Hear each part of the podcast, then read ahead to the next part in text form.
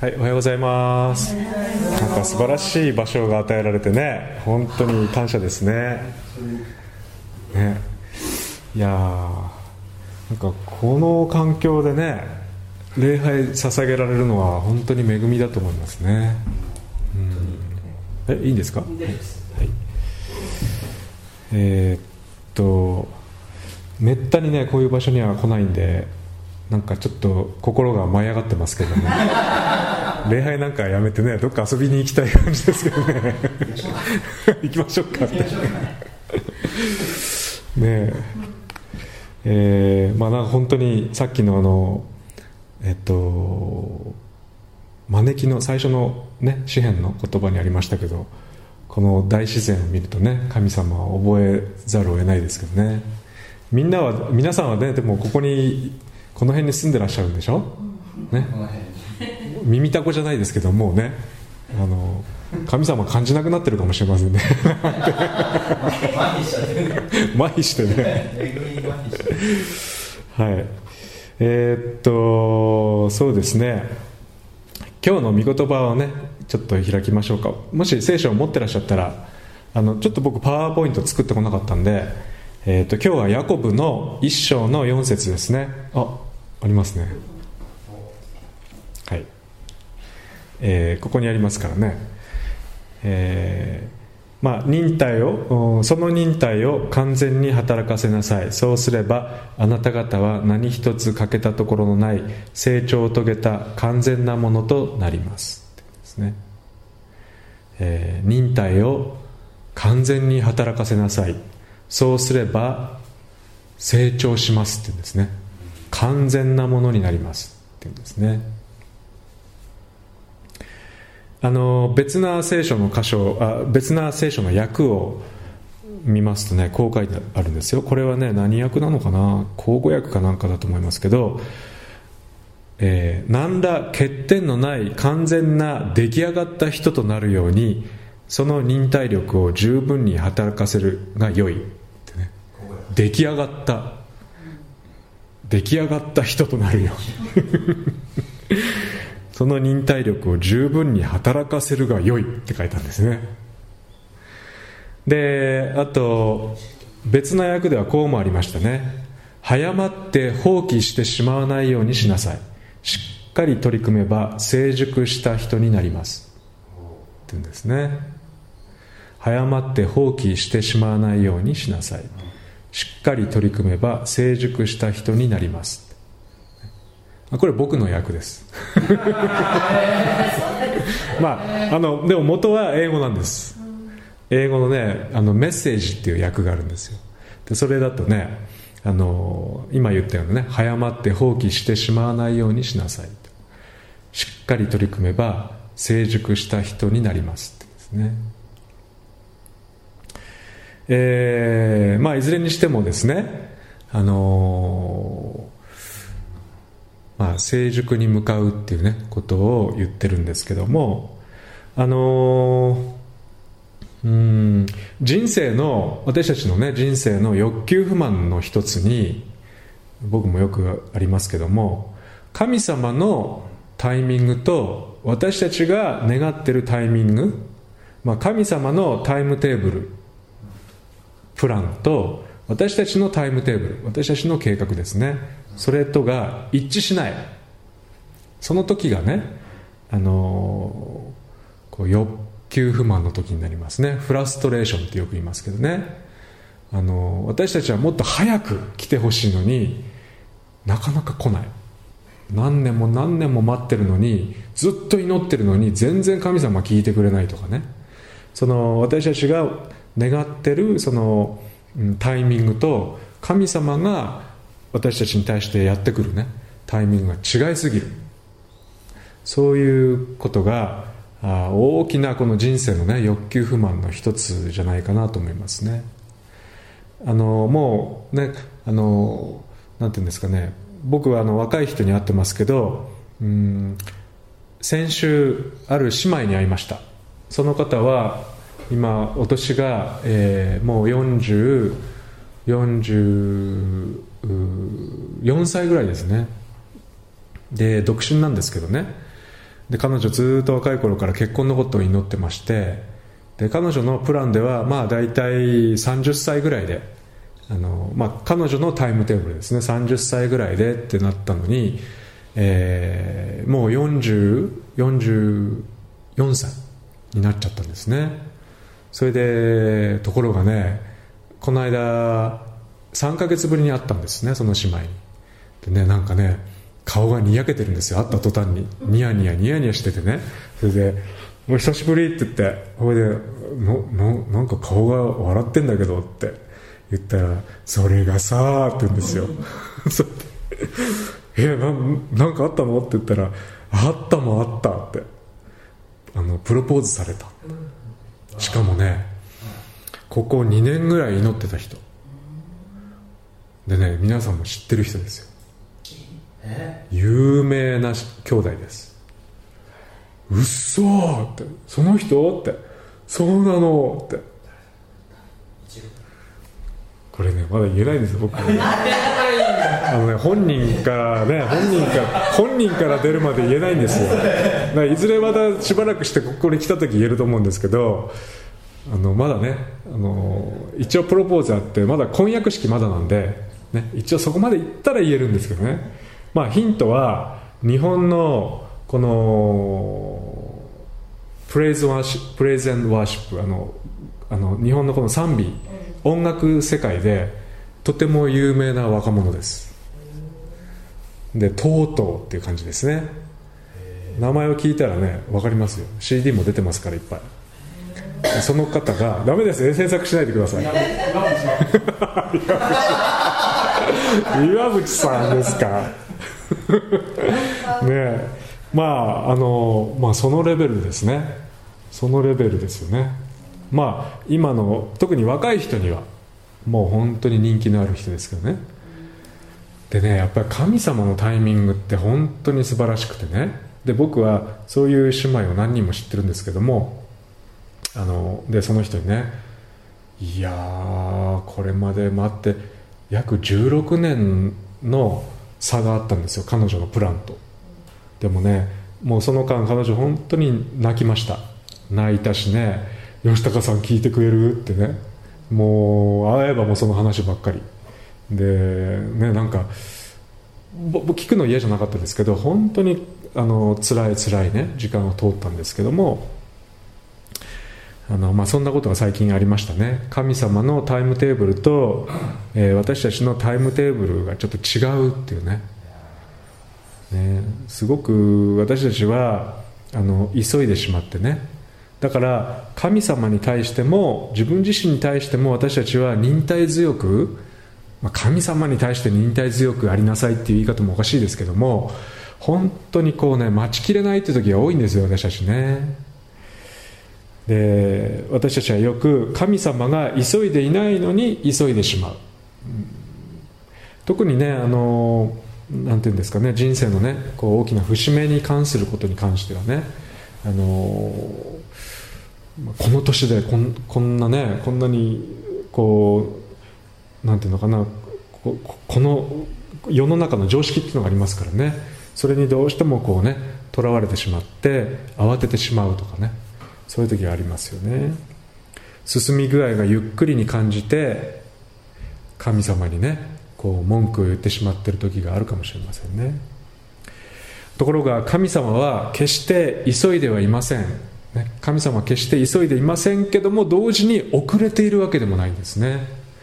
あのいつもオンタイム時間通りなんです神様のなさることは。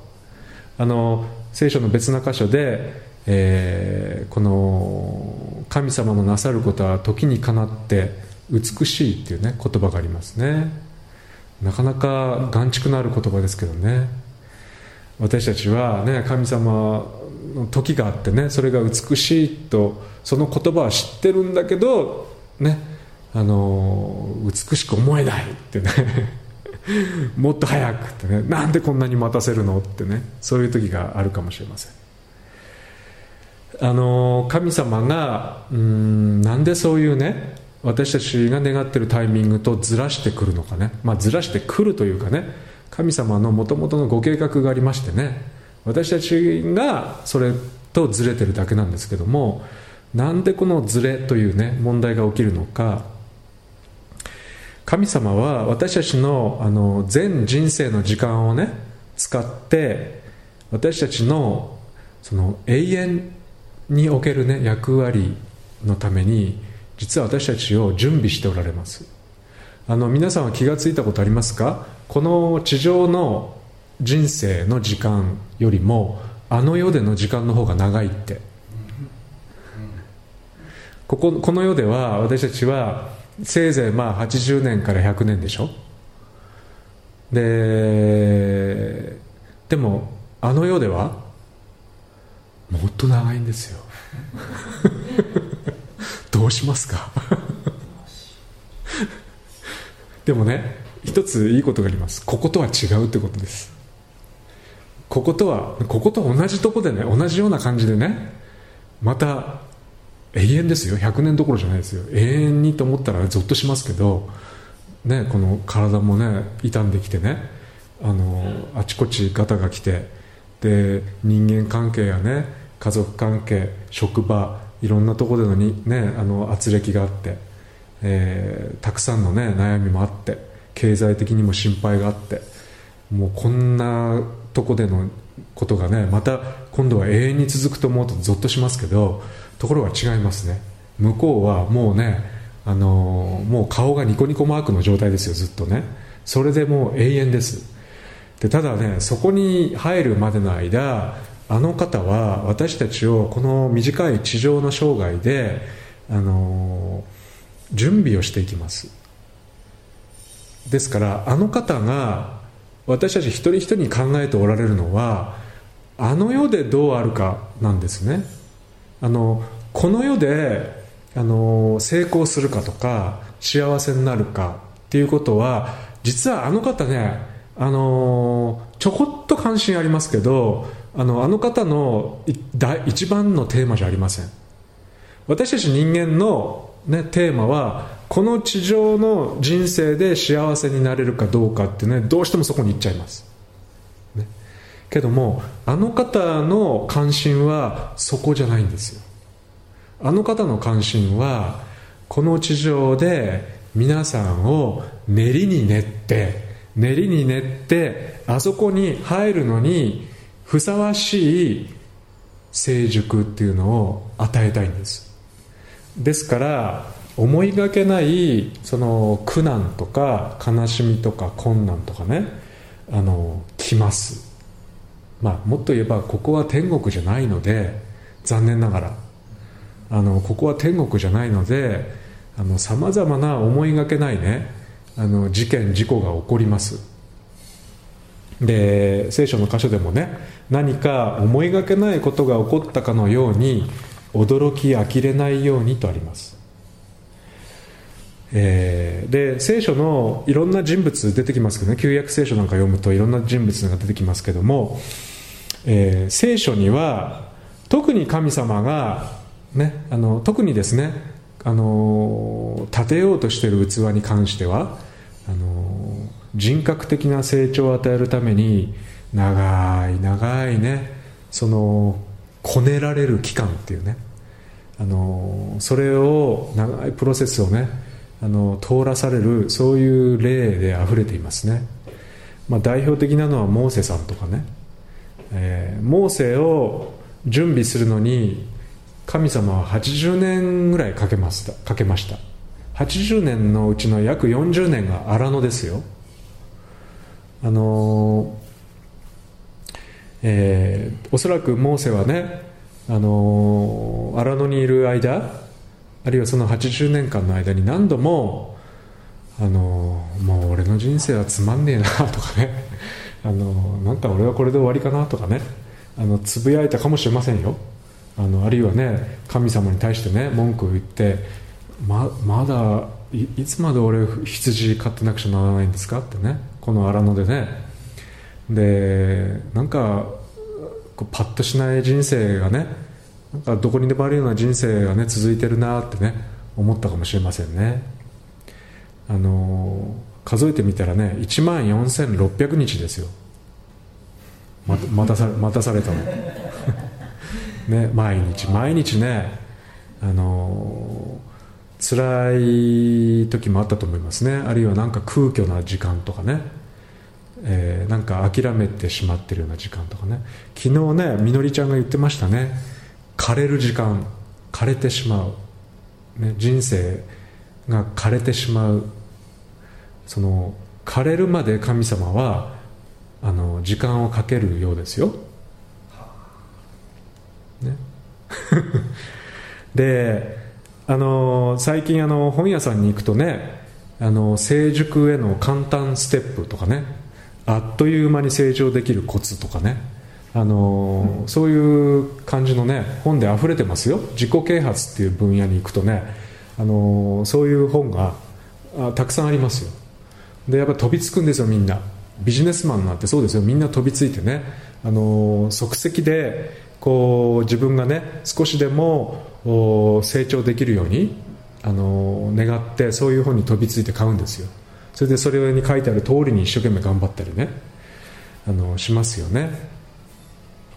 ででもねあの皆さんはどうですか？筋肉ねこの体を鍛えるのでやりますけどもこれもね筋肉もねそんな一日ちょっとね負荷かけたからってねあの成長しませんよねこれね。やっぱり時間がかかるんですね成長にはね。で人格はもっとそうですね。それで神様の人格私たち一人一人のね成熟っていうのは一生ものなんですよ。この地上の生涯全部を使ってさっきあったね出来上がった人を作ろうとしてるので神様はね。あのすごく時間かかるんですね。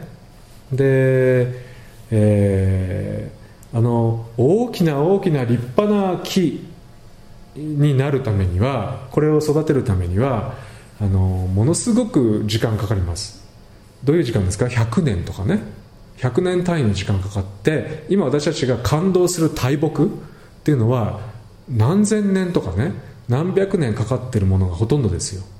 で神様も私たちを本当に成熟した人格に育てるためにもしね一晩でねあのー、一晩だったら多分ねその辺のキノコですよ。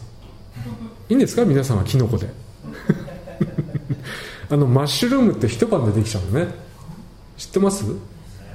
マッシュと、まあ、特別なやつですけどもうね本当にね一晩あればねもううわーっていうぐらいね食べられるもんですけどあの、私たちはやっぱりねあのーキノコじゃないんですよちょっとした。やっぱりねあの巨大なねカシの木だったりねあの本当に立派な木として神様は私たちをね育てたいと思ってるので時間かけるんですね。しかもその時間のかけ方がねあのこの木もおそらく何度もね嵐にあったりねあの日照りにあったりねいろんなところを通らされて強くなってね立派な木になってきてるんですけども私たちも同じですね。あの偉大な魂素晴らしい成熟した魂っていうのは苦闘苦難痛みという季節を必ず通らされます。でそれを通ることによってしかあの育まれないんです。ですからこのプロセスもし皆さんがねそういうプロセスに今あると真っ最中であるとしたらそれを辛抱しなくちゃなりませんね、えー、今日の御言葉にあるようにねここにあるようですけども忍耐を完全に働かせなさい。そうすればあなた方は何一つ欠けたところのない成長を遂げた完全なものとなります。僕はなんかあのメッセージっていうね英語の訳の方が好きでした。それはまあさっき話した早まって放棄してしまわないようにしなさい。しっかり取り組めば成熟した人になりますとね。あのー、私たちはなんか辛い苦難に遭っている時はどうしてもねそこから逃げたくなります。でもね放棄しないんです。そこにおいてねこう祈ってください。主よあなたはこのことを通して私に何を語っておられますか？私は、ね、ここまで成熟してきてはいますけどさらにあなたの目から見たら必要なものが何かあるんでしょうあなたはこの苦難を通して私に今何を何を悟ってほしい？何を語りたいんですか？と聞き続けてください。なかなかくれませんあの方。ね。あの私を本当に信頼しているかというのをねずっと聞き続けてきますから。あの沈黙の期間があるかもしれません。けどねあの聞き続けてください。あの僕もねありました。あります。今まさにその中にいます。あのまあ簡単に言っちゃえばねあのリストラされたわけですよ。ずっと働いていてよかった場所から神様によって突然です。突然リストラされて自分のこの計画やタイムテーブルと違うことが起きちゃったんです。それで本当にびっくりしました。全てのものがなくなったんです。取り去られたんですね。それで今までどんだけその人々やそのに寄りかかっていたかっていうのをね知らされて全部ねもう一晩でなくなりました。それであのうつ状態になっちゃったんです。1年ぐらいね本当にねうわびっくり。ワンワンワンちゃんが、なんか小さなミニミニタイプのクマクマが来たかなと思っちゃってね。本当ね全部ね一晩でなくなっちゃって1年ぐらいねうつ状態になっちゃいましたね。なんかぼーっとしちゃって何が起きてんだろうって今。何ですかこれって。全然予定してなかったこと。で神様何ですか？これからどうしよう？経済的にもどうしよう？どうやって食べてったらいいのか分かんなくなっちゃったんですね。でやっぱり人間の最初の反応は慌てふためいて、まあ、落ち込んででも何とかしなきゃと思ってねハローワークっていうとこにね行くだけ行きました。でハローワークに行くとね僕のようにうなだれてる人でいっぱいでした。でね面白いですよね。ハローワーク行くとね本当同じようなねおじさんおばさんがねいっぱいいてみんなねみんな暗いんですよ顔が。それでそれを見てね僕はうわ60人ぐらいいましたね。でうわいっぱいいる伝道してと思ったんですね。ここで福音語んなきゃってね。もちろんできませんけどね。公の場所ですからね。でもね隣に座った人にねおじさんいておじさんこうやってたんですよ。座ってねこうやって。でトントンってやってね。で仕事なかなか見つかりませんかって言ったらうんまあいろいろはあるんだけどねとか言ってね。でその人がね毎回会う人になったんですよ。でも逆にその人から誘われましたよ。こうこうこういう仕事あったんだけどやってみない？とかね。誘われるようなしまいにはその人ねあのハローワークの入り口で僕を待ってるんですよね。待っててね。それでハローワーク入ろうとすると僕をね外に引っ張ってって仕事あんだけどって。リクルーターになってんのいつの間にか、ね、なんか変な仕事でしたけどね。でもねなんかその人に「いやおじさんさ僕実はさ」って教会キリスト教会のお仕事をやってて聖書とか知ってるっつったら「聖書かいや宗教はいいや」とか言ってね拒まれましたけどね。でもねあの最初はね慌ててしまって僕はハローワークに行って、えー、まあ1ヶ月2ヶ月ねハローワークに通いましたね。で端末でねいろんな仕事探しました。で面白いですね。教会関係の仕事探すんです。ハローワークにあるって知ってます？ありますよ。いろんな教会が出してるんですよ。ねあのまあ、埼玉県所沢とか入間とか狭山周辺でしたけどね。あの、まあ、もちろん牧師の仕事じゃないです。でもね教会関係の仕事っていうのがあるんですね。なんでこんな話してんでしたっけ？あはい。まああの慌ててしまうんですけどでもだんだんだんだんそのね落ち込んだ状態から少し落ち着いてきてあのこう祈りましたね「主よ」って「何ですか？これ」って「なんであなたはこんなこと許されるんですか?」って。僕は一生懸命、ね、神様のために働いてきたじゃないですか、ね、そんなに僕は悪い人なんですか？って。何ですか？この罰が当たってるようなね。この仕打ちは何ですか？ってね。どんどんどんどん神様に言い始めたんですね。でそのうちねだんだんね主よあなたはこれを通して私に何を教えたいんですか、ね、私はどう、ね、何をこう学んでいったらいいんでしょう。ってね。で今あれからね3年ぐらい経ってるんですよ。だんだんだんだんねあの何て言うんですか？神様が、はあ、神様はこのことを知らせたかったのかもしれない。このことかもしれない。このことかもしれない。ってね。いろんなこの気づきですね。それが与えられています。おそらくうん3年前より今の方が僕はもうちょっと神様好みにあのなってきてるかもしれません。まだ続いてます。だからこの時間をかけさせられるとかねあの神様のタイミングと自分のこのタイミング計画が違うことの意味とかねそこに関してだんだん受け取れるようになってきました。あのでもう一つですね。なんでこんな目に遭わなくちゃならないの？と言っていたら神様がはっきり答えてくれました。それはあなたを永遠のために備えてるからだよ。って言うんです。は？この地上で何か主のお働き伝道のお働きのために整えられていくんではないんです。僕は最初そう思ってたんです。整えられてこの伝道の主のお働き教会のお働きのために立派な人格に成熟させられてそして牧師とか宣教師になってねそして働きが始まっていくみたいなふうに思ってたんです。ところが神様は僕におっしゃったのは違うよしたかって。私の関心はこの地上の生涯の次だって言うんです。お前をそこに入るのにふさわしい人として今一生懸命こさえてるから、ね、それが終わったら次のとこに、ね、あの招くよってね。いや神様のプランと僕のね想定は違ってたってね大きなズレがあったんです。あのおそらく神様がね3年前に僕をストップさせたのは僕の考えがあまりにも神様の考えとずれてたんですね。あのまま行ったら僕はねとんでもない人になってたと思いますよ。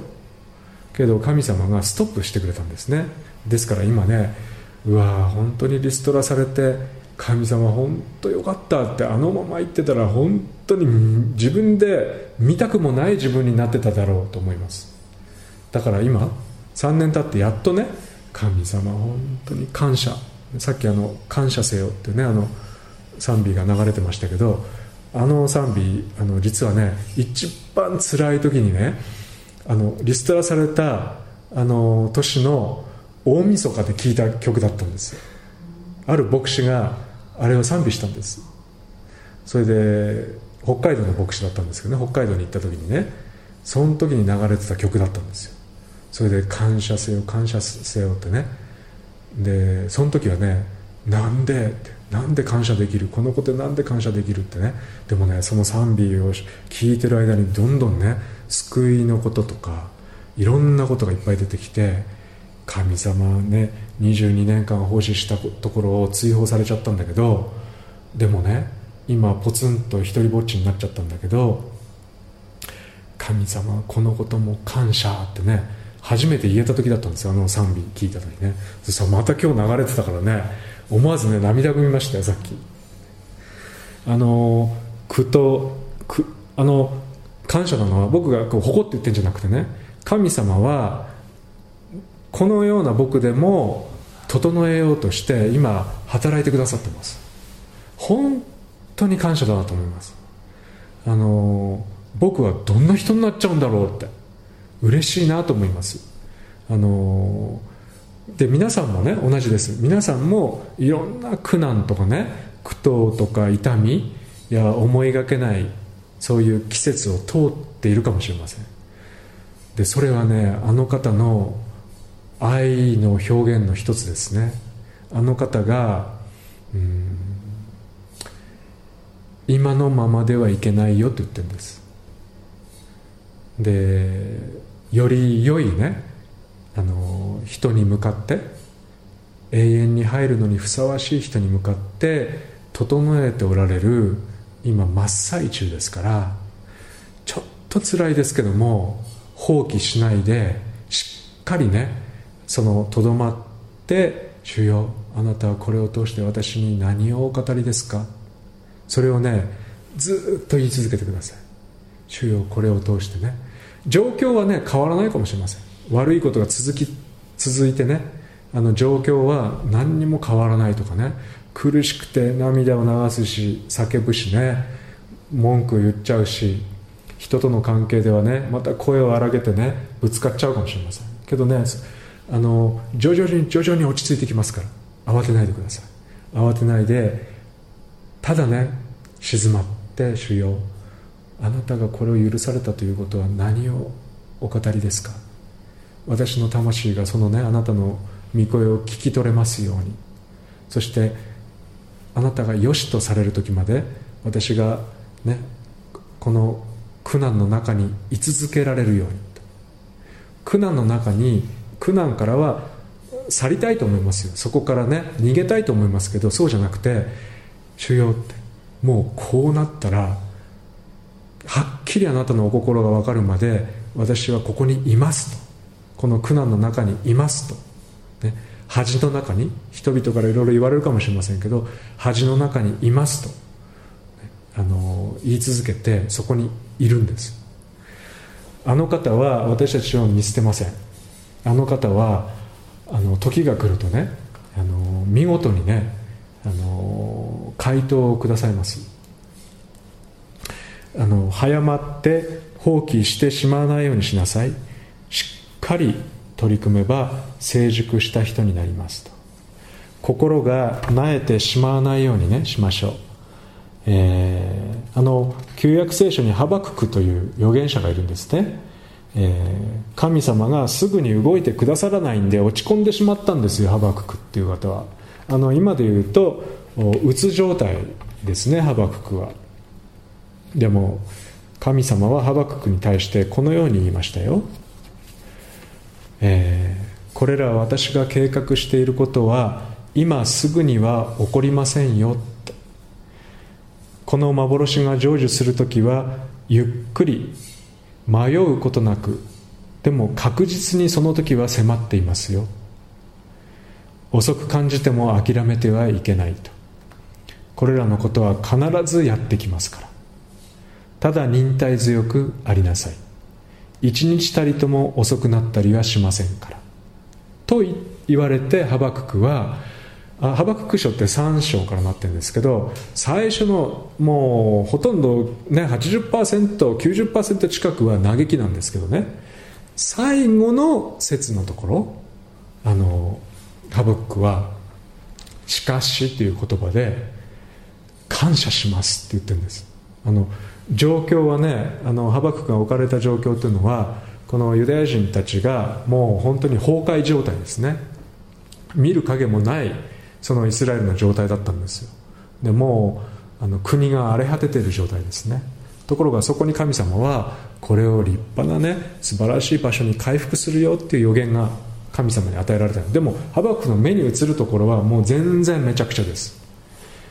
でハバククは落ち込んでたんですけども神様はこのようにねその時はゆっくりだけどでも確実に迫ってきます。そして確実にそれが起こります。ただ忍耐強くありなさい。一日も遅れたりしないからと言われてねハブククは信仰の目で感謝しますっていうねあの信仰の目でその素晴らしく作り変えられた再生されたそのエルサレム。それを見てねハブククは感謝を捧げるんですね。私たちもそのうん今願っているあり方になっていないかもしれません。全然変化が起こらない。祈っても祈っても何も変わらない。昔のまま。以前のままで。がっかり。ってね。神様って俺の祈り聞いてないのかな？私のね願いを聞い私を愛してくれてないのかな？とかね。疑うかもしれませんけども。神様は皆さんをこれでおしまいにはしていらっしゃらないんです。ですからあの続けて歩んでいきましょうね。あのノアの箱舟にたどり着くまでカタツムリでさえね頑張ったのご存知ですか？皆さん。カタツムリもね。一生懸命一生懸命ノアの箱舟に入るためにねそこにこう向かってったんですよ。私たちも永遠に入るまであのーうん、粘り強く、ね、粘り強く「主よ」ってねあの言い続けてってくださいね。素晴らしいその信仰の生涯後を残すことになると思います。じゃあ一言祈ります。天のお父さん、えー、今日の御言葉を感謝します。あなたの関心またあなたのタイミングが私たちとは全然違っていて私たちは本当に驚いてしまいます。なんと私たちは浅はかで、えー、なんと私たちはあこの資料の浅いものでしょうか。ああなたは私たちのことをどこまでもよく知っておられ私たちをどこまでも素晴らしいところへ招こうとしていらっしゃいます。本当にそのようなあなたに巡り会えて私たちは心からあこの感謝を申し上げるだけです。イエス様の十字架のこの身代わりの死と復活このお話を聞いて以来私たちはあなたの子にされこの全生涯を使って私たちは育まれる立場になりました。今もあなたは私たちを練っておられます。あなた好みのよりこの天に迎えられるのにふさわしい人として整えられつつあります。心から感謝します。辛い苦難の中苦しみの中痛みの中を私たちは通らされまして時々ちょっと嘆いてあなたに文句を言ってしまいがちですけども主よどうぞ私たちがこの中にとどまって、えー、放棄しないで諦めないで、えー、あなたの御心を知るその時まで待ち望むことができますように支えてください。主よ私たちは逃げません、えー、あなたがどうぞ存分に私たちを取り扱ってください。そして、えー、どうぞご計画通り私たちを整えていってください、えー、この試練が終わる時に心からの感謝と賛美をあなたにお捧げすることとなりますようにイエス・キリストのお名前によってお祈りします。アーメン。